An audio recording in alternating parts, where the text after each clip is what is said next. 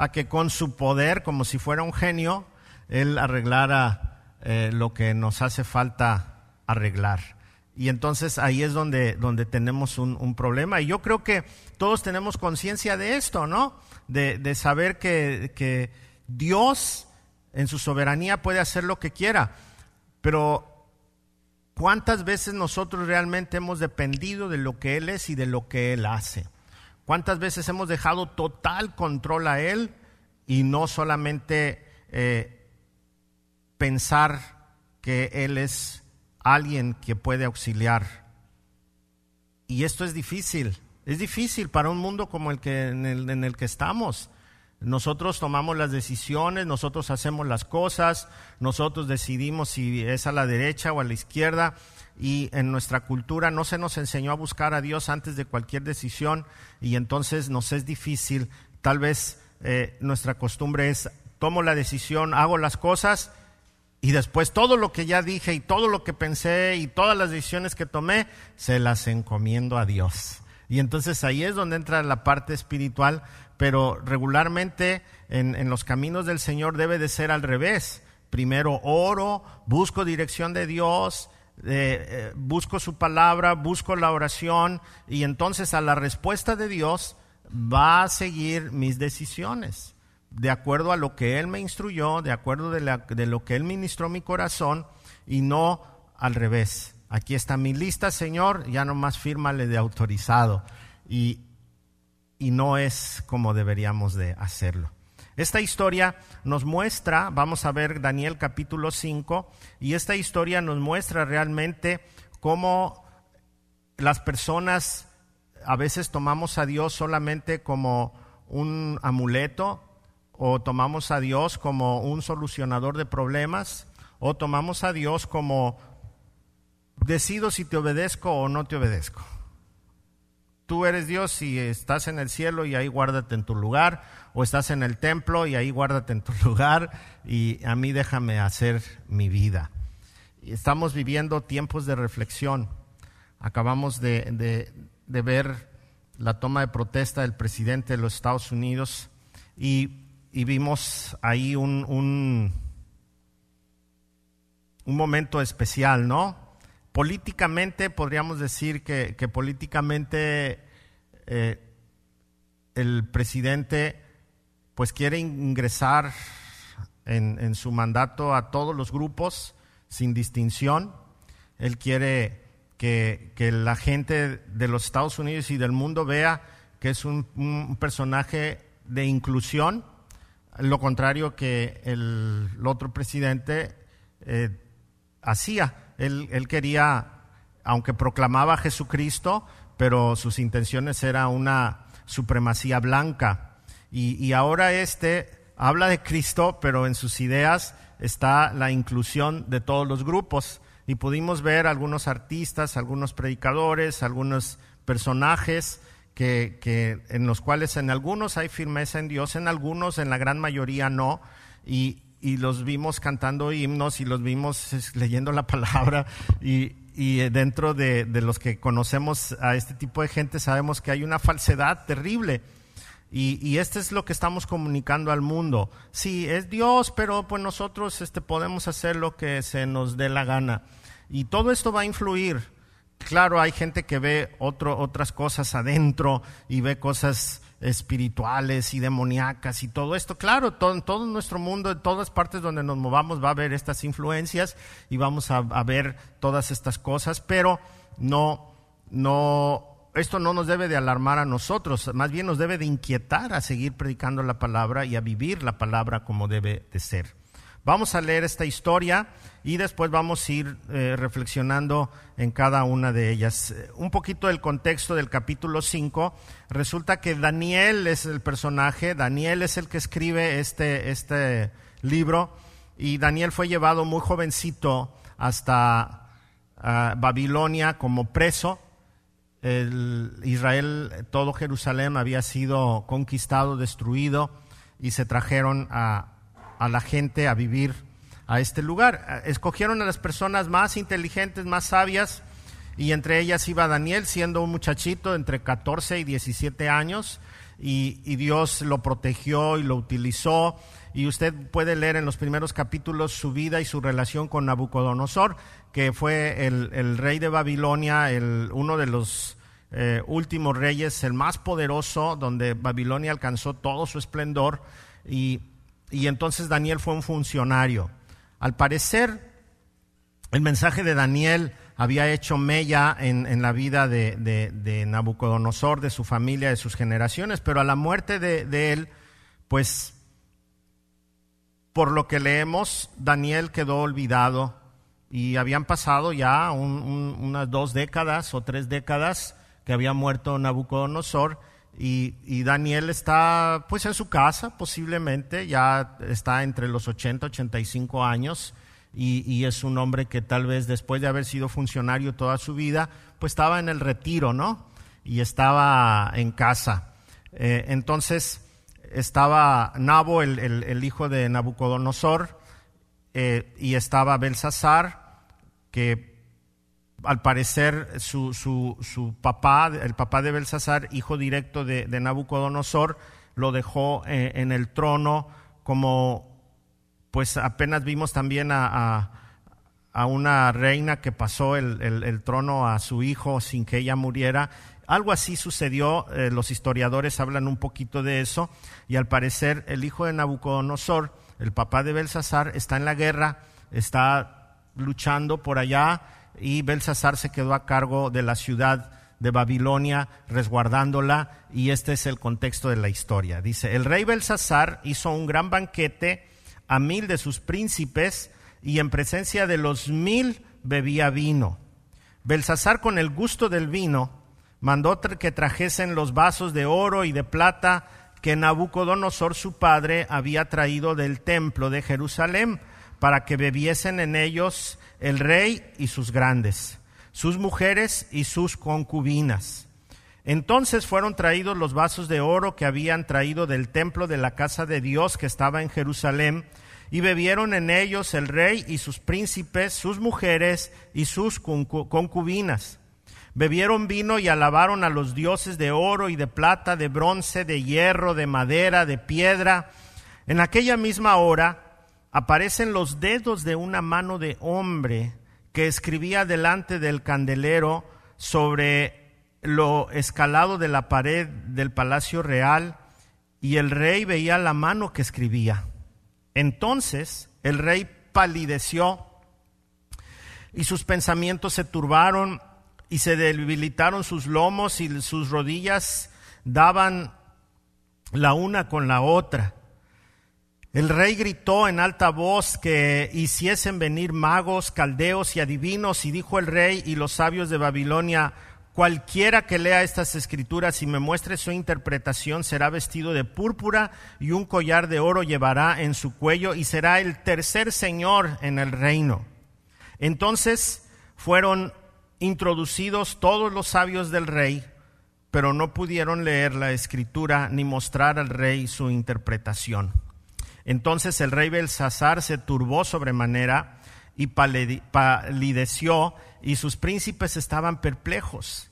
La reina, por las palabras del rey y de sus príncipes, entró a la sala del banquete y dijo, Rey, vive para siempre, no se turben tus pensamientos ni palidezca tu rostro.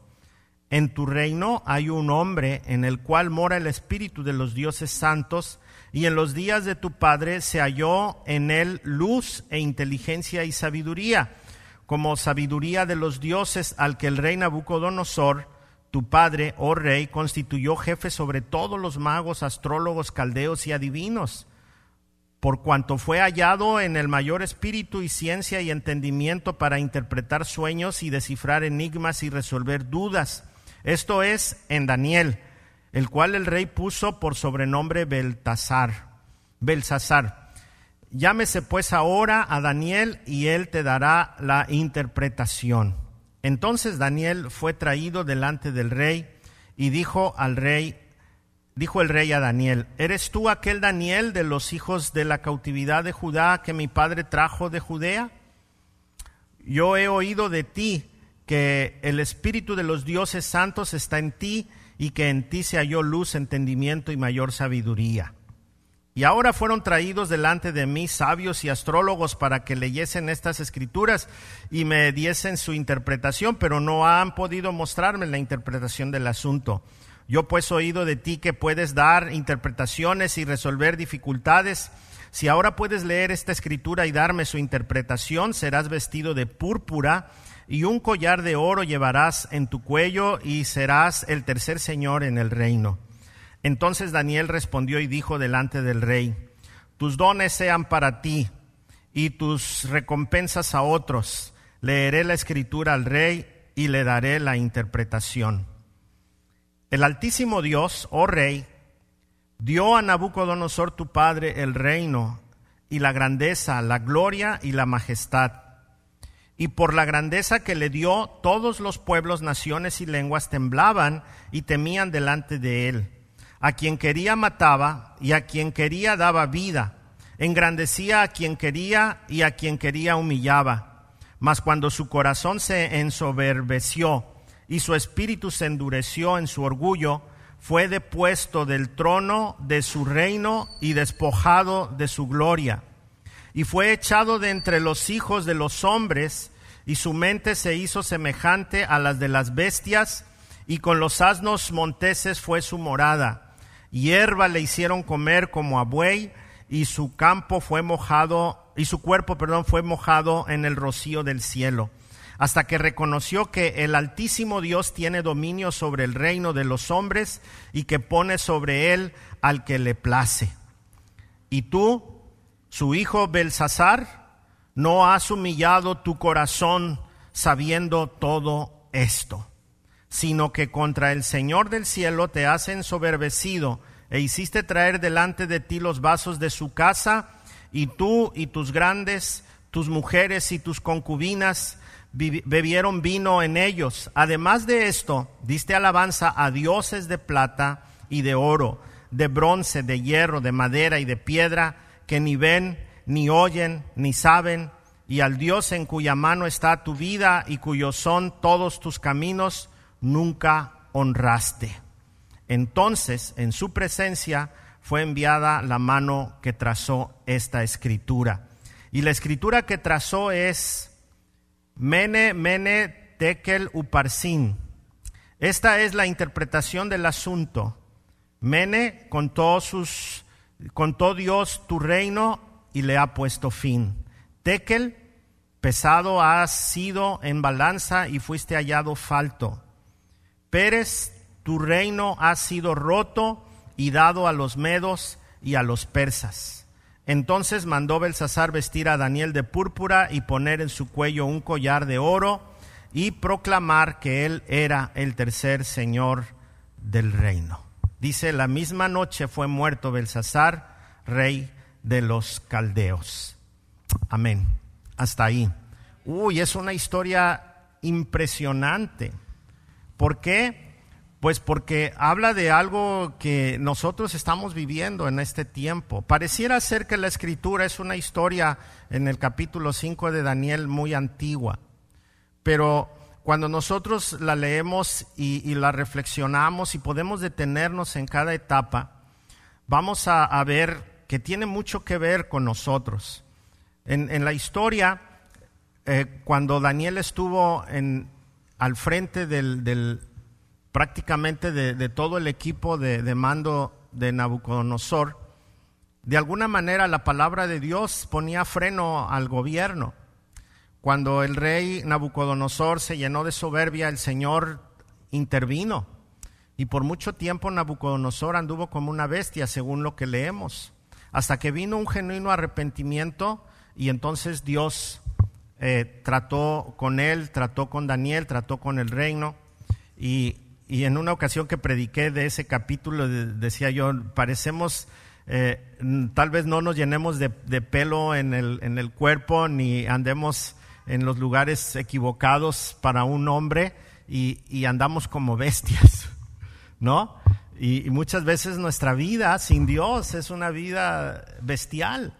¿Por qué? Porque no medimos y no razonamos absolutamente nada de lo que es incorrecto.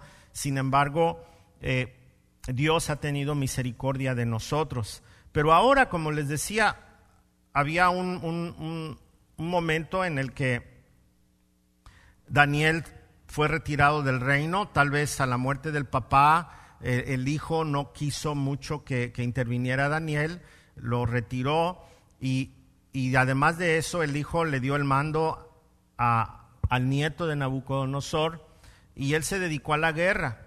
Esto pues trajo una desestabilidad y lo primero que nosotros podemos ver es que en este joven rey hay una soberbia muy fuerte.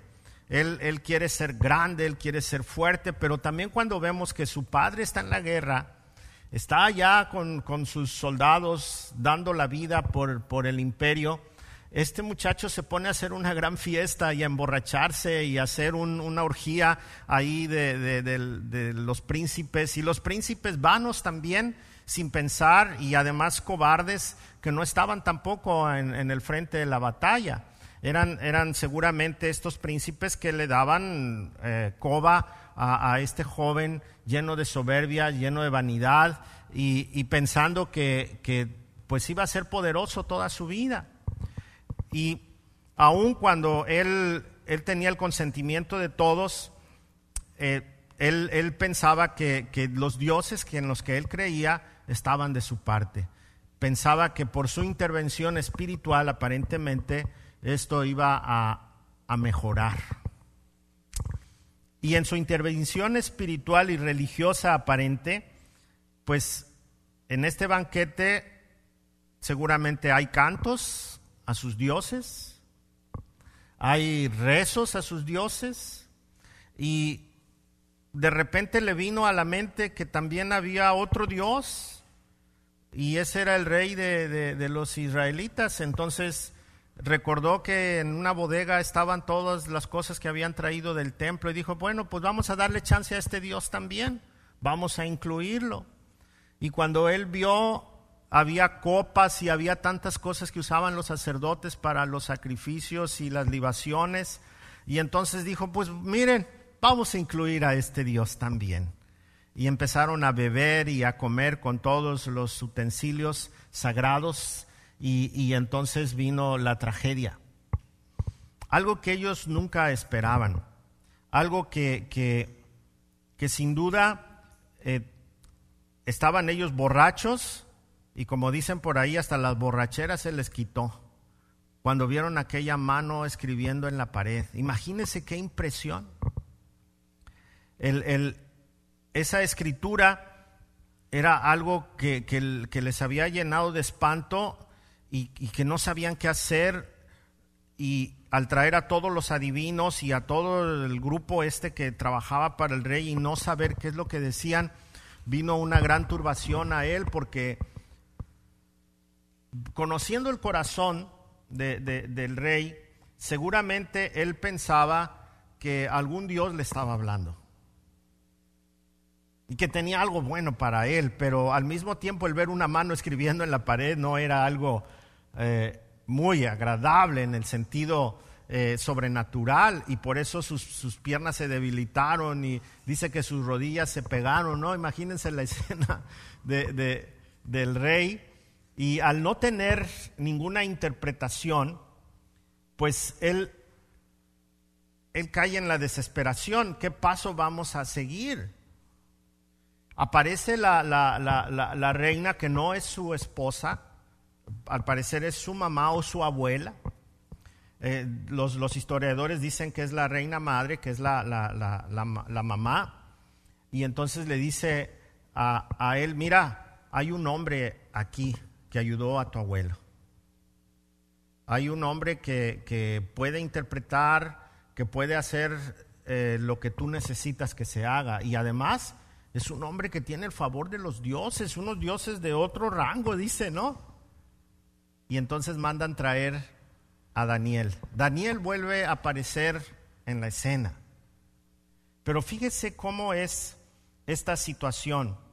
Cuando Dios habla a nuestra vida, cuando Dios tiene una sentencia para nosotros, Él nunca nos va a dejar sin oportunidad cuando este hombre escuchó de la mujer, de, de su abuela o de su madre, que había una persona que conocía cómo se hacía esto y al contarle la historia del abuelo, él recibió un mensaje, él recibió una advertencia, él escuchó que, que su abuelo se había acercado al Dios verdadero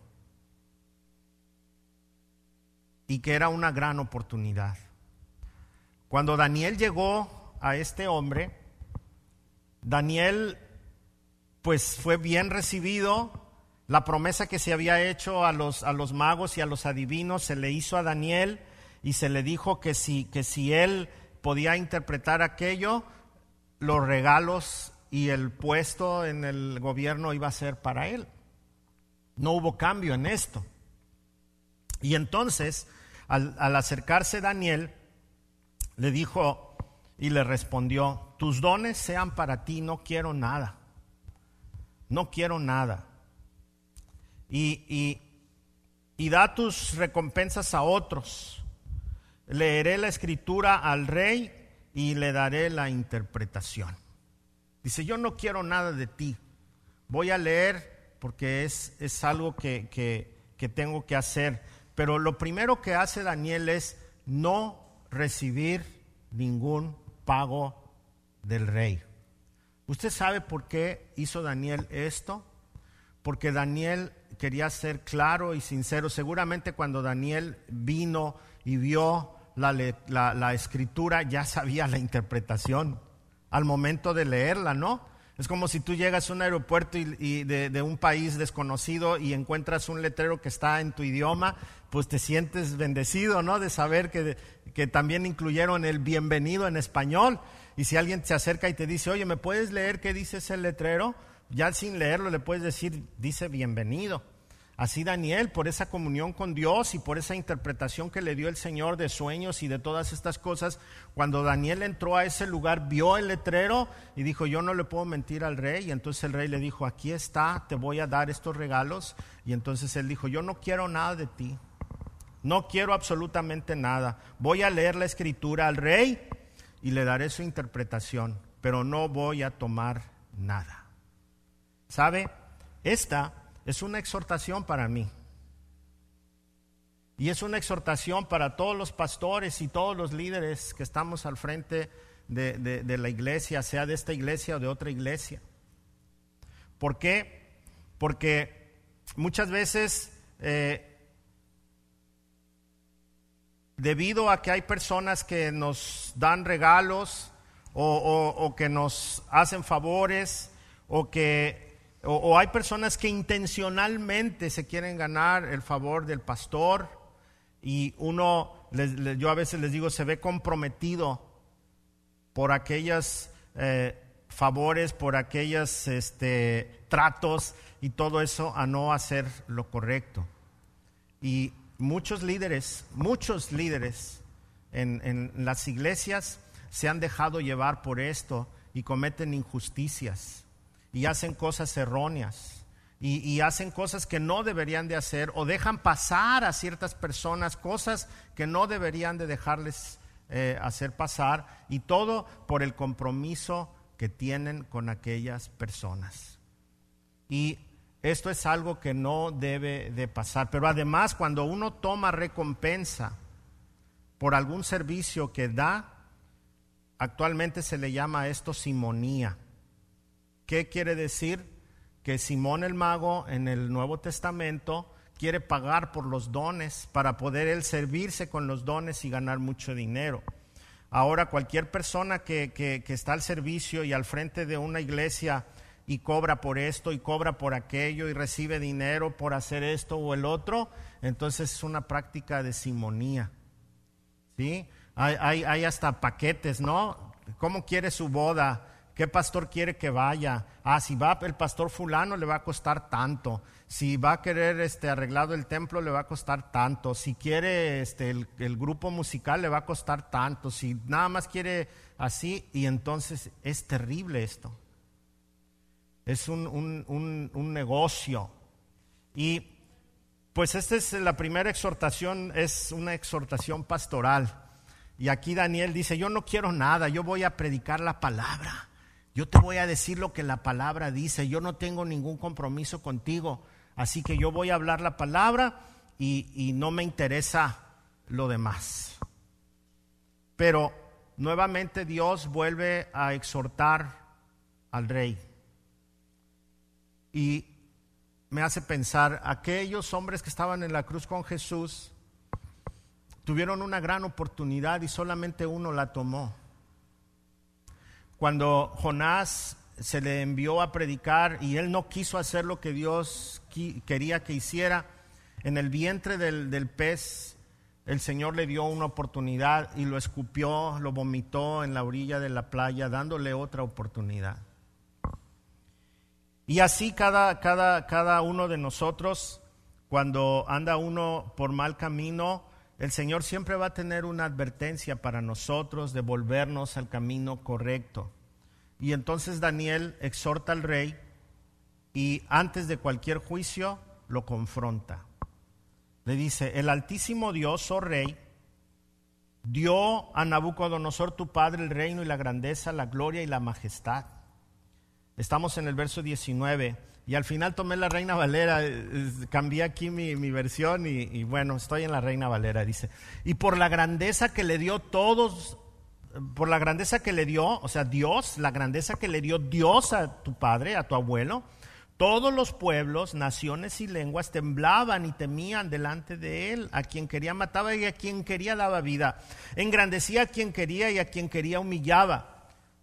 Mas cuando su corazón se ensorberbeció y su espíritu se endureció en su orgullo, fue depuesto del trono de su reino y despojado de su gloria, y fue echado de entre los hijos de los hombres, y su mente se hizo semejante a la de las bestias, y con los asnos monteses fue su morada, hierba le hicieron comer como a buey, y su cuerpo fue mojado con el rocío del cielo, hasta que reconoció al Altísimo Dios, que tiene dominio sobre el reino de los hombres, y que pone sobre él al que él le place la primera advertencia es, aprende de tus generaciones.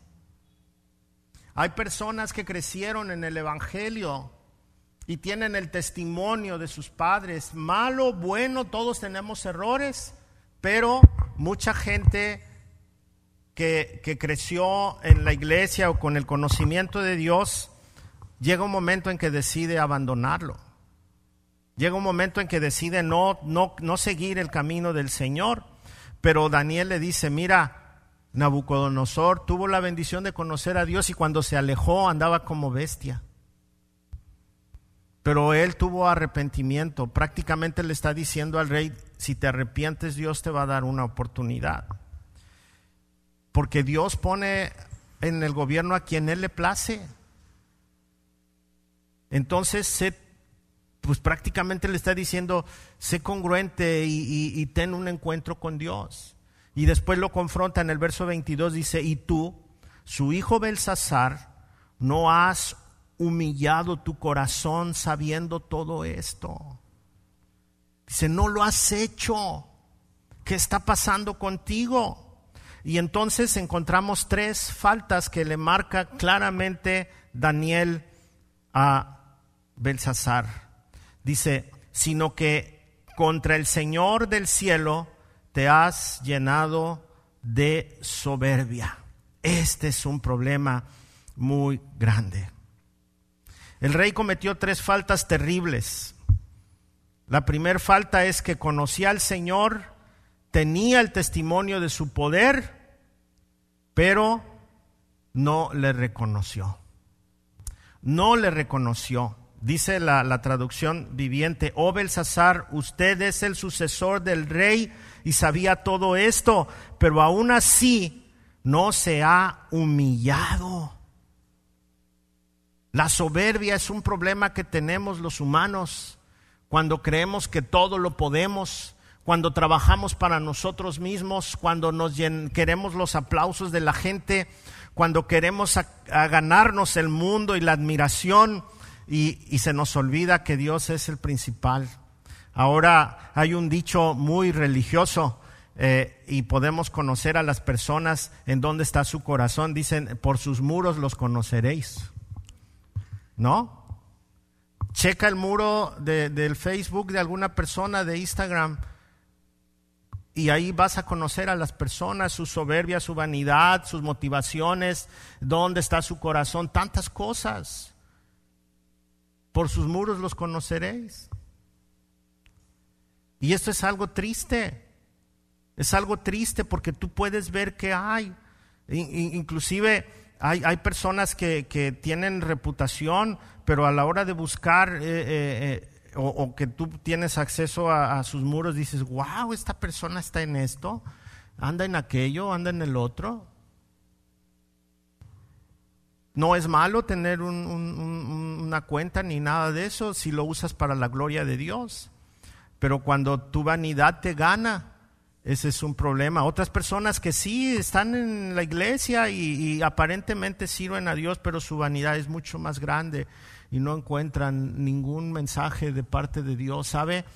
Con lo que estaba confrontado el rey Belsasar era con la palabra de Dios. Dios escribió la palabra. Dios nos ha dado esta palabra. Pero cuando la palabra viene a nuestra vida y la ignoramos, cuando no tenemos humillación delante de su presencia, entonces vamos a seguir viviendo en nuestra soberbia, en nuestra altanería, no considerando que la palabra de Dios es santa es pura. Estamos tan familiarizados con la palabra que ha dejado de hacer impacto en nosotros. Su mensaje ya no tiene ningún sentido. Y a veces quien la interpreta, quien se para en los púlpitos, ni siquiera la sabe interpretar como aquellos adivinos y, magos y sabios que la leían, pero pues no podían interpretarla porque no tienen el Espíritu de Dios. Y hay, muchos púlpitos usados por personas que no tienen el Espíritu de Dios y lo único que predican es vanidad, soberbia, dinero y no la, la palabra como debe de ser. Belsasar, el rey Nabucodonosor, buscó a Dios en sus defectos y tú ni siquiera has hecho eso, ni siquiera te has humillado. La falta de humildad ante Dios es un problema que nos sigue arrastrando hoy en día. Leemos la palabra muchas veces porque el pastor lo dijo, porque mi esposa me pide que la lea, porque pues ahora sí este año me propuse leerla toda y aunque me quede dormido y aunque no tenga sabor, pues la estoy leyendo. ¿Sabe una cosa? La palabra de Dios es santa y así como el dedo de Dios escribió en esa pared. Esta escritura fue escrita por Dios también. Inspiró a sus profetas, a sus escritores, a todos aquellos que, que, que fueron usados por Dios para hablarnos a nosotros. No está caducada la escritura. No es repetitiva. Tal vez es repetitiva en la confrontación del pecado, pero cada mensaje tiene un propósito en nuestra vida y no debemos de ignorarla. Pero además de eso, este hombre desafió al Señor sirviendo a otros dioses. Lo desafió. Dice, dice el pasaje, en voy a leer la versión traducción viviente, dice, todo lo contrario, Belsasar, usted desafió con soberbia al Señor del cielo y mandó traer usted ante usted todas estas copas que pertenecen al templo. Usted, sus nobles, sus esposas, sus concubinas estuvieron bebiendo vino en estas copas mientras rendían culto a dioses de plata, de oro, de bronce, de hierro, de madera, de piedra, dioses que no pueden ver ni oír, ni saben absolutamente nada. Dice, usted mezcló todo aquí religiosamente, aparentemente, pero no puede usted servir a un Dios y a otro y a otro. ¿Sabe qué era? Eh, eh, los cultos religiosos de ellos eran así, eran con orgías, con loqueras, con alcohol, con tonterías, y, mencionaban un Dios y otro Dios y otro Dios, y al incluir al Dios verdadero en esto, sin dejar las otras prácticas, fue un insulto a Dios, es un desafío al Señor. Y, hay mucha gente que, que, sí aparentemente quiere servir a Dios, quiere estar en la presencia de Dios, pero no ha dejado sus prácticas, no ha dejado su, su corazón de adorar ciertas cosas. Me acuerdo que, que, una persona me dijo, ay no, sí, pastor, a mí me gusta mucho ir al templo, me gusta escuchar mucho, pero las creencias que me dejó mi abuela, esas no las voy a dejar nunca. Bueno, pues quédese con su abuela. No puede, no puede tener a Jesús si en primer lugar está su abuela? Así que cuando nosotros estamos pensando en esto, estamos desafiando a Dios, estamos diciéndole a Dios que Él no toma el primer lugar. Primero está mi abuela, mi madre, mi padre, y Jesús tuvo otro mensaje, dijo, el que no dejara padre, madre, hijos, hermanos, no es digno de mí. Pues cásese con su abuela, con sus tíos, con sus primos, porque ¿cómo los voy a decepcionar? Pues sí, es mejor decepcionarlos a ellos y no al Dios verdadero. Aquí el rey Belsasar desafió a Dios y le dijo, ok, te incluimos, pero no dejamos de practicar lo que estamos practicando. Fue un desafío terrible, pero además de eso, no dio honra al Creador. Y le vuelve a decir, pero usted no honró al Dios que le da aliento de vida y controla su destino. Usted no honró a Dios. Él es el que tiene sus días contados. Él es el que ha decidido qué es lo que va a suceder con usted. Y, y, entonces viene la interpretación del mensaje que es una reflexión muy fuerte para nosotros. El significado Dice, el Señor tiene contados nuestros días. Es cierto que estamos viviendo un tiempo muy difícil, pero es el momento de dejar de ser Dios nosotros. Mire, esta pandemia arrastró a gente rica, gente pobre, gente poderosa, gente sin poder, gente que, que, que tal vez nadie se imaginó que podía morir por ser joven, fuerte, saludable. Y, dejó vivir a gente que nunca nos imaginamos que tenía miles de enfermedades y le agarró la enfermedad del COVID y sigue fuerte y sigue viviendo sin problemas. Dice Daniel a la hora de interpretar, dice, tekel significa pesado. Perdón, mene, mene es primero, dice, mene significa contado. Dios ha contado los días de su reinado y le ha puesto fin. En la cuenta de Dios ya tiene el día que vas a morir. Así como Él sabía el día que ibas a nacer, sabe el día que vas a morir. Él sabe el día que yo nací y Él sabe el día que voy a morir. Yo tengo mis propias expectativas y tengo mi, mi, trabajo de cuidar mi salud como mi cuerpo es el templo de Dios. Pero al final, si Él decide llevarme hoy, hoy me va a llevar. Porque Él tiene contados nuestros días. Dijo Moisés, enséñanos a contar nuestros días que traigamos al corazón sabiduría. Dijo Job, tú tienes el día de mi nacimiento y tienes el día que me llames a tu presencia. Ninguno puede añadir un codo a su estatura. Si nosotros no entendemos esto, nunca vamos a buscar al Señor correctamente. Los jóvenes piensan que son dueños de la vida. Hay gente que vive para sí mismo, pero se nos olvida que Dios tiene contados nuestros días. Cada uno de ellos. Él tiene el sí, Él tiene el no. Y si nosotros ignoramos esto, vamos a vivir a la deriva, nos vamos a hacer a nosotros dioses, pensando que la decisión de la vida está en mí, queriendo eh, vivir para agradar al mundo, queriendo vivir para satisfacerme a mí mismo, queriendo vivir para llenarme de vanidad y tener el reconocimiento de todo el mundo ¿Y de qué me sirve esto si Dios tiene contados mis días? Él sabe a qué horas me va a llamar.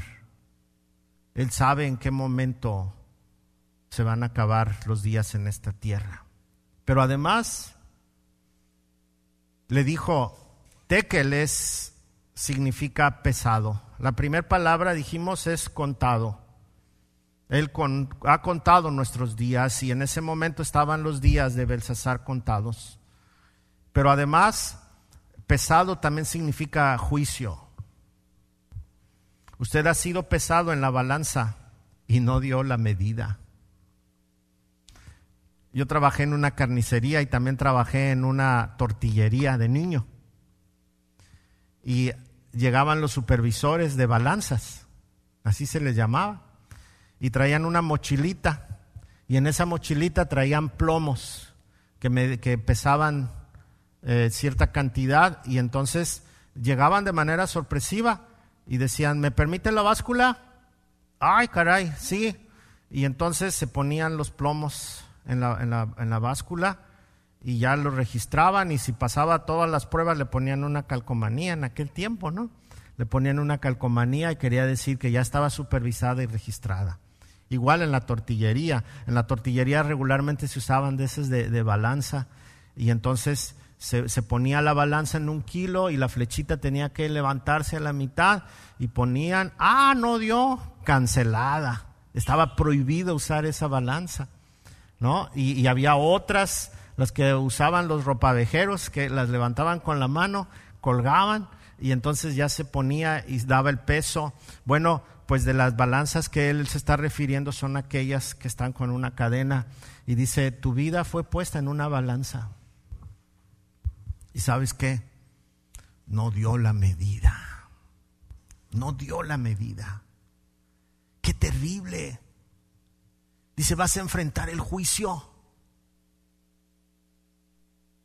Vas a enfrentar el juicio porque ha sido repasada toda tu vida en este momento. ¿Y sabes qué? No das la medida. Cuando llevamos una vida falsa, sin Cristo, la balanza no está inclinada a dar una medida perfecta, exacta. Dice el apóstol Pablo, yo sé a quién he creído Dice que Él es poderoso para guardar mi lugar para el día del juicio. Él es poderoso para salvarme. Prácticamente Él está diciendo, yo sé que Él ha puesto la balanza en su lugar y no por mis obras, sino porque Él es poderoso. El único que podía poner en la medida correcta la vida de Belsasar era Dios, para que a la hora que fuera pesado la gracia de Dios se manifestara. Pero ¿sabe qué? Belsasar ignoró quiso ignorar por voluntad propia esto. Y yo estoy seguro que cada uno de nosotros va a pasar por la balanza. Y el que tenga la medida de Cristo va a poder pasar. Y el que no, la, la balanza se va a inclinar contraria a nosotros. No es un juego los presidentes que acaban de salir tanto de México como de Estados Unidos. Eh, Trump que alabó a Dios también va a ser pesado en la balanza si no fue sincero y no fue verdadero. Biden que juró ante la Biblia va a ser pasado por la balanza si en realidad es un hijo de Dios o no es un hijo de Dios. Nuestro presidente Andrés Manuel López Obrador en una entrevista dijo que él creía en Jesucristo y que era su modelo. Y después dijo que era Benito Juárez. Y ahorita no sé quién sea. Pero su corazón es el que será pesado delante de Dios. Si Cristo está en él o no. Y como gobernante va a tener que enfrentar esa balanza pero usted y yo vamos a enfrentar la balanza. ¿Sabe qué? Porque la escritura nos ha confrontado el día de hoy.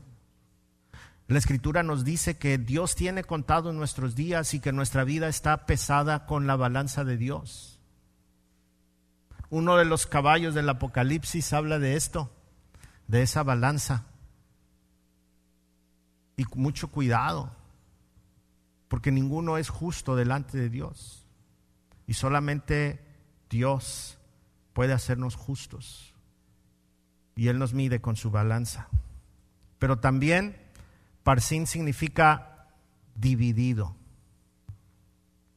Su reino ha sido dividido y dado a los medos y a los persas. ¿Sabe? Me encanta ver a mí cuando voy a las reuniones nacionales de la Convención Bautista o cuando me invitan a predicar a una iglesia de muchos años y, veo a hermanos que, que, son la tercera, cuarta generación de cristianos y que están sirviendo al Señor.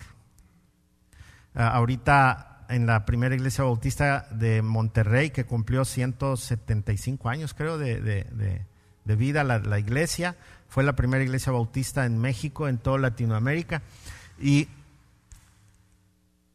el, el pastor que está ahorita, él de niño creció en esa iglesia. Su papá fue el pastor. Pero después eh, el papá eh, se movió a otra iglesia y él, el, hijo, siguió sirviendo al Señor. Eh, ha sido pastor en algunas iglesias en Monterrey y ahora que está retirado su papá y él es, fue llamado a ser pastor de la primera iglesia bautista de Monterrey. Este, ahora los dos están ahí al frente sirviendo al Señor. Me encanta el hermano Pacot cuando me saluda, es un señor ya mayor, pastor, eh, emérito, ¿no? Y él es de esos de Monterrey, buenazos, y cuando me saluda, este, me tengo que parar bien derechito porque saluda y luego te da uno, ¡pa! Y te mueve todo, y dices, órale. Y, así saluda, así saluda a todos. Y, y te da gusto, pero cuando ves y sabes que, el, que, que, que la generación se rompió y que ya los hijos ya no siguen al Señor, que hasta ahí llegó la generación de cristianos y ya no hubo más. Entonces el reino ha sido dividido. ¿Por qué? Porque no hubo testimonio, porque no hubo seguridad, porque no hubo firmeza,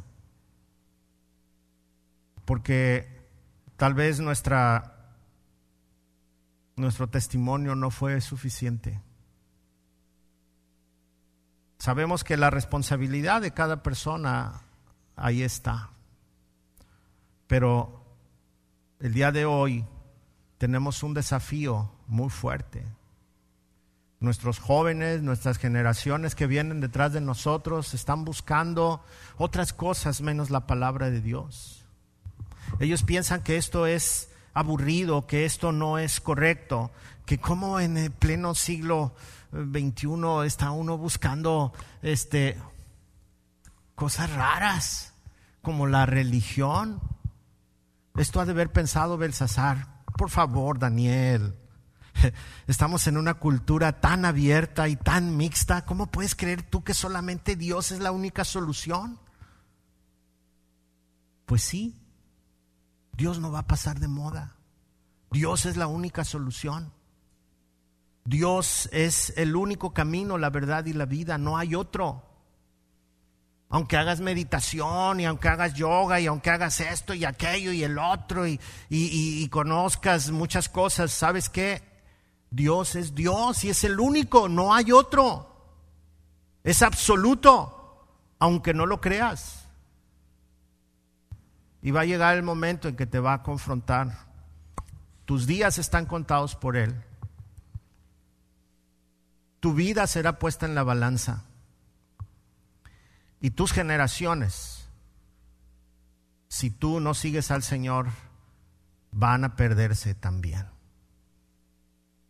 Al final, este hombre vistió a Daniel con aquella ropa que prometió y le puso la cadena de oro y, lo nombró el tercero porque el primero era el papá, segundo era él y el tercero era Daniel.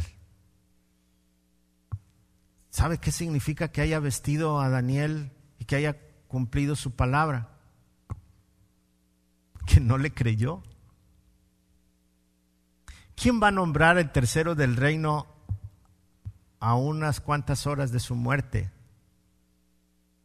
¿Quién va a nombrar a una persona el tercero de su reino cuando sabe que su reino ya no va a existir?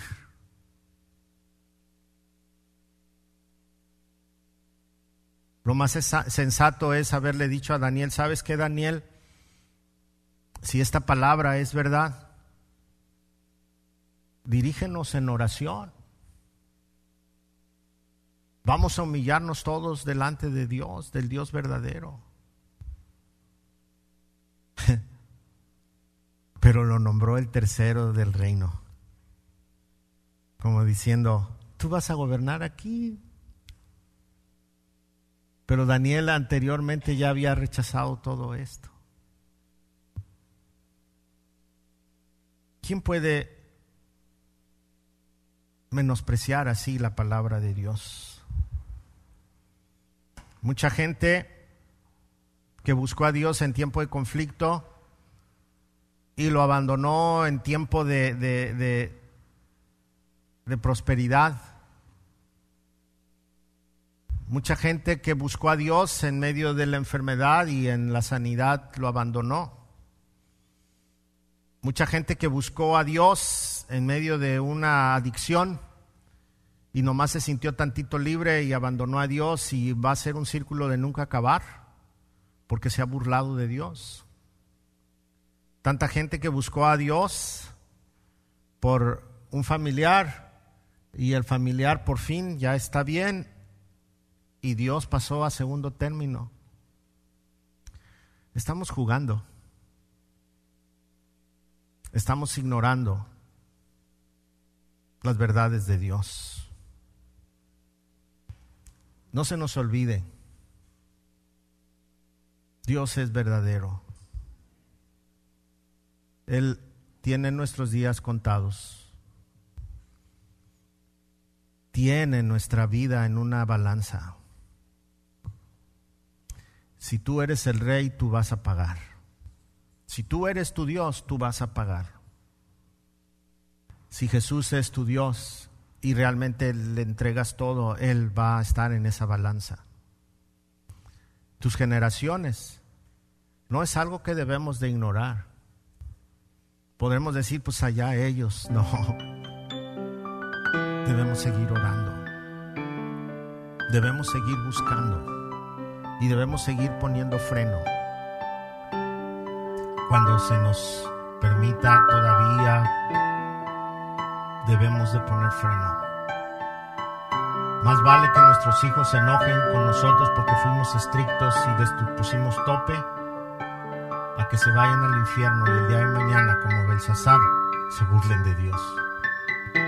No hay peor dolor que saber que nuestras generaciones se van al infierno. Cuando alguien me pregunta, oiga, yo conocí apenas de Dios y entonces mi papá, mi abuelito, mi mamá, ¿a dónde fueron si no conocieron de Dios? Es una pregunta muy difícil de contestar. Pero la palabra de Dios tiene la respuesta.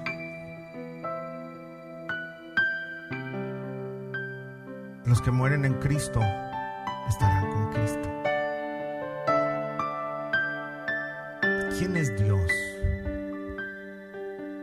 ¿Dios es el Dios de tu vida o tú eres tu propio Dios?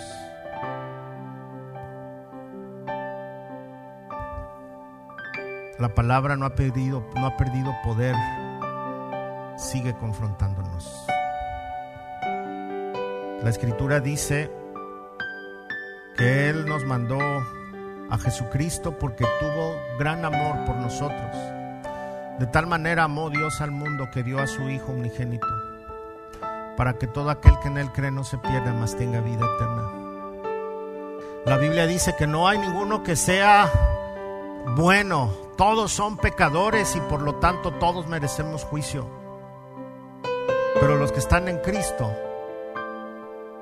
recibirán perdón Ninguna condenación hay para los que están en Cristo Jesús.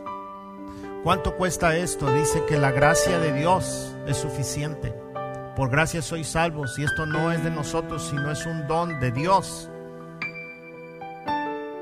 Para todo aquel que la recibe, tiene un genuino arrepentimiento, que cree que Jesús murió por él en la cruz del Calvario, que cree que Jesús resucitó, que cree que Jesús está ahorita a la diestra del Padre y que va a venir a juzgar a vivos y muertos, que va a tomar a su pueblo.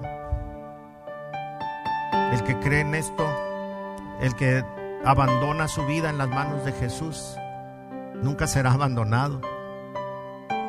El que abandona su vida en las manos del Creador, nunca será destruido. Dios no va a destruir su obra. Pero si usted quiere seguir siendo Dios, Dios tiene palabra para usted. Y están aquí en el verso 24 de Daniel capítulo 5. Y es contado, pesado y dividido. Ese es su destino. Vamos a orar. Padre, estamos delante de tu presencia. Y queremos pedirte perdón por sobre todas las cosas, Señor. Porque fallamos, porque hacemos cosas equivocadas, muchas de ellas conscientes e ignorándote.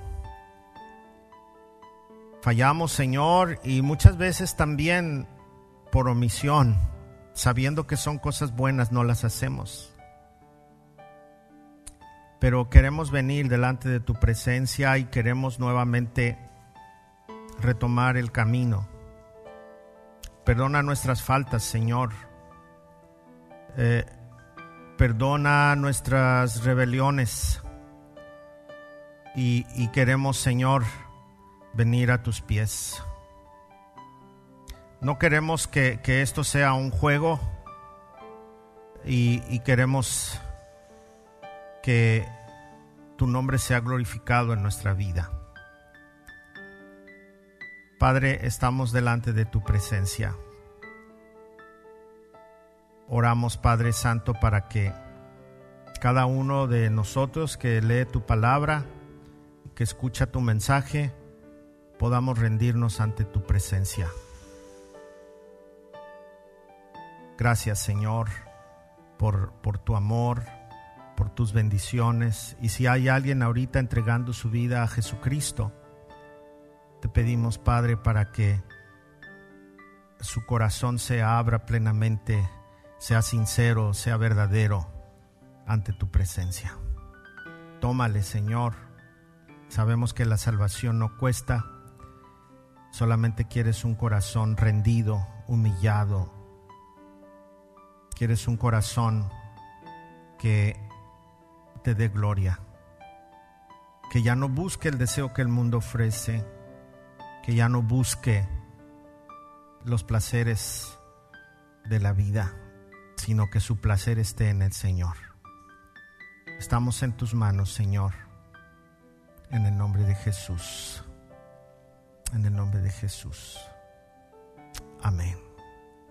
Amén. Pues es un tiempo difícil y debemos tomar decisiones. Si usted está en casa y ha tomado una buena decisión de que Dios sea Dios y que tome su vida, si usted vive aquí en Puerto Vallarta o aquí en Bahía de Banderas, aquí le esperamos. De este domingo en ocho vamos a tener servicios presenciales o contáctenos a través de la página y con mucho gusto vamos a estar atendiéndole. Y también quiero decirle que no hay mejor decisión que servir a Dios, que entregarle nuestra vida. Es muy probable que los placeres del mundo sean muy fuertes, pero el placer de ser controlado por Dios es mucho más que eso. Lo que pasa es que no lo ha probado. El día que lo pruebe va a encontrar perdón y salvación. Así que no deje de, de perder la oportunidad antes de que nuestras vidas sean pesadas delante de Dios y ya no haya oportunidad. Así que vamos adelante. Pues muchas gracias por estar en esta reunión virtual. El próximo miércoles vamos a tener nuestro servicio también y para el próximo domingo va a ser, eh, esperamos que sea la última sesión virtual y ya podamos nuevamente congregarnos. Eh, y les invitamos a que siga sosteniendo el ministerio de, de Pete Vallarta, que salgamos adelante. Le vamos a dejar la, la, cuenta de la iglesia. Recuerde que, que servimos al Señor, no servimos a las personas. Y usted cuando hace su aportación es porque el ministerio va a seguir adelante, mucho de ello para servir la obra del Señor. Entonces, sea fiel. Bien, pues los poquitos que estamos aquí vamos a ofrendar al Señor, vamos a dedicar nuestros diezmos, nuestras ofrendas y que el Señor sea glorificado. Que Dios les bendiga, muchas gracias a todos y nos vemos primeramente Dios miércoles 7.30. Y también en los devocionales de Verito, Vero Valdovinos es el muro de, de Vero en las mañanas a las 7 y su servidor 8 de la mañana de martes a jueves. Nos vemos. Gracias por todo. Bendiciones.